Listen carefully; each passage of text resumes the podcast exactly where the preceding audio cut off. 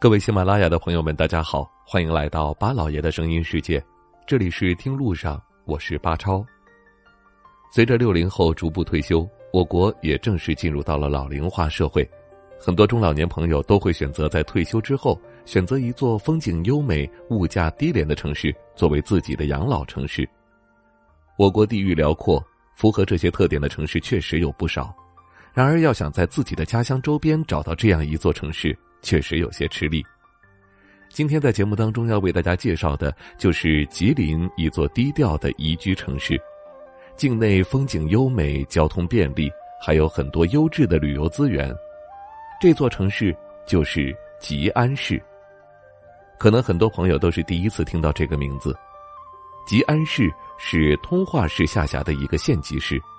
它地处于省内东南部地区，东南与朝鲜隔鸭绿江相望，因为边境线长达二百零三点五公里，同时也是我国对朝三大口岸之一，并且吉安市境内的湿地资源极其丰富，因此一直被大家称为“东北小江南”。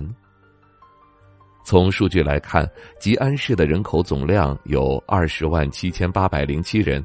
地区生产总值有六十八亿零七百二十一万元，人均收入大概在四万元左右，看似不高，其实是因为境内的消费水平也很低。就拿房价来说，吉安市境内的房价大多都在四千元左右，即便是普通的工薪阶层，在此也能够买一套合适的住房。除此之外，境内的交通环境也十分便利。不仅有通化机场和吉安站可以供市民使用，同时多条高速公路和水路可供使用，因此居住在这里，大家根本不必为交通不便而发愁。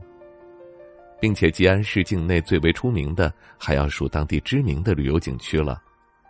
在吉安市境内，一共有六座知名的景区，分别为舞女峰国家森林公园、鸭绿江风景区、云峰湖风景旅游度假区。老虎哨清水山庄旅游度假区、将军坟、好太王碑，其中鸭绿江风景区和舞女峰国家森林公园最受游客的欢迎。虽然现在的吉安市还是一座并不出名的城市，但相信在不久的将来，吉安市也能够成为境内知名的旅游城市。那不知道大家对于吉安还有一些什么其他的看法吗？您了解的吉安还有哪些值得大家去游玩的地方吗？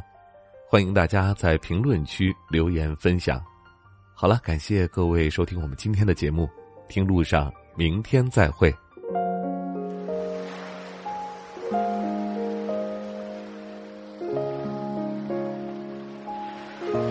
人之所以爱旅行，不是为抵达目的地，而是为享受旅途中的种种乐趣。